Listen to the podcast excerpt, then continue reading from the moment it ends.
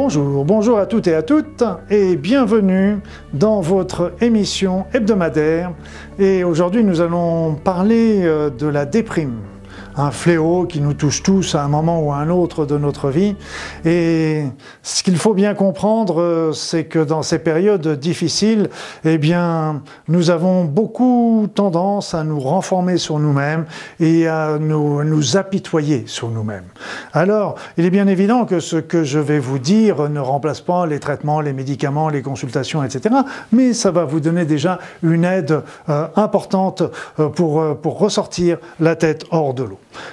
Comme je vous ai dit, quand on est dans les périodes de déprime, on est en train de se centrer sur notre problème, on ne regarde plus que nous et ce problème qui nous taraude et qui ne font que, tourner de plus en plus dans notre tête. Et à chaque fois qu'il tourne dans la tête, il devient de plus en plus gros, de plus en plus important, etc. Donc la première chose déjà qui est importante, c'est quand on a un problème, quand on a un conflit, etc., c'est d'en parler, de le, verbaliser. Parce qu'à partir du moment où vous le verbalisez, vous allez être obligé de le raconter, mais d'une manière objective. Donc, ce, phénomène, ce, conflit qui avait tendance à grossir, à grossir à chaque fois, eh bien là, d'un seul coup, il va reprendre sa, place normale, qui n'est pas petite, on est certes, mais pas aussi importante qu'il avait tendance à prendre dans votre esprit. La deuxième chose, c'est que euh, on est toujours en train d'attendre des autres quand on est dans la déprime. On attend que les autres nous aiment, on attend de l'attention des autres, on attend de personnes qui viennent nous aider, etc. Et on attend. Alors souvent, on est très déçu parce qu'on a l'impression que les autres ne nous l'apportent pas, ne nous apportent pas l'aide, l'amour, l'attention qu'on aimerait.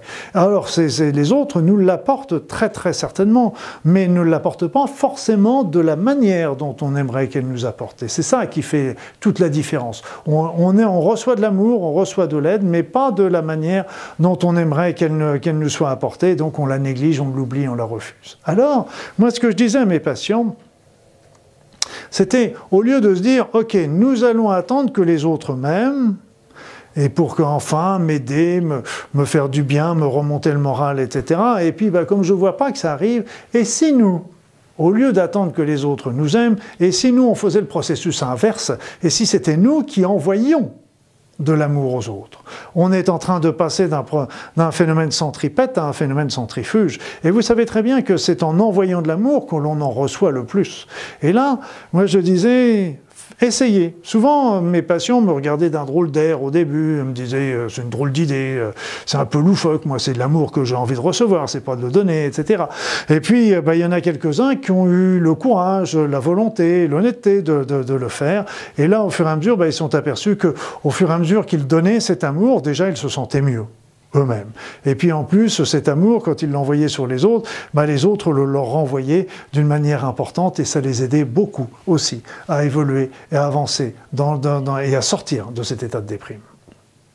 Et puis, dans les périodes où vous êtes stressé, dans les périodes où vous êtes angoissé, dans les périodes où vous, êtes, euh, vous avez tendance à vous dire je ne sais plus quoi faire, euh, où dois-je aller, dans quelle direction euh, dois-je me diriger, alors je vous dirais Prenez quelques minutes, quelques minutes et, isolez-vous. Mettez-vous dans une petite pièce à part, tranquille, au calme, silencieusement. Vous pouvez faire euh, mettre une petite musique douce euh, si vous le voulez pour, euh, pour vous calmer, pour vous redétendre, pour vous relaxer. Et puis en même temps, en même temps, vous fermez les yeux, vous rentrez dans votre corps et vous faites des grandes inspirations, des grandes expirations en sentant le calme et la détente arriver. Et puis surtout, vous commencez à visualiser un, bel, un beau lac, un bel étang dans une montagne paisible, ensoleillée, entouré de verdure, peut-être entouré d'animaux bienveillants.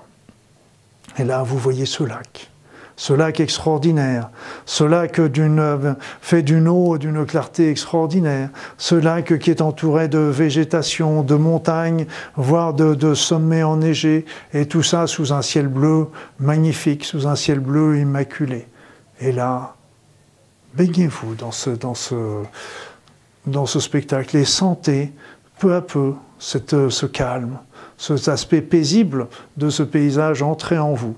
Et sentez comment ce calme va se porter aussi sur chaque muscle de votre corps, sur chaque muscle de votre visage, sur la tension qu'il y avait à l'intérieur de vous. Et vous sentirez à ce moment-là le calme, la détente arriver laissez aller pendant quelques instants. Continuez à faire quelques inspirations, expirations agréables et amples. Et puis, reprenez contact avec la réalité. Réveillez-vous, ouvrez les yeux, bougez. Et vous verrez que vous repartirez au travail ou dans vos activités avec beaucoup plus de calme, de détente, beaucoup plus sûr de vous, beaucoup plus clair dans votre esprit. Voilà, voilà des petits trucs que je voulais vous donner pour vous aider sur le chemin de la, guérison de cette déprime. Euh, mais n'oubliez pas, ça ne remplace évidemment pas les consultations.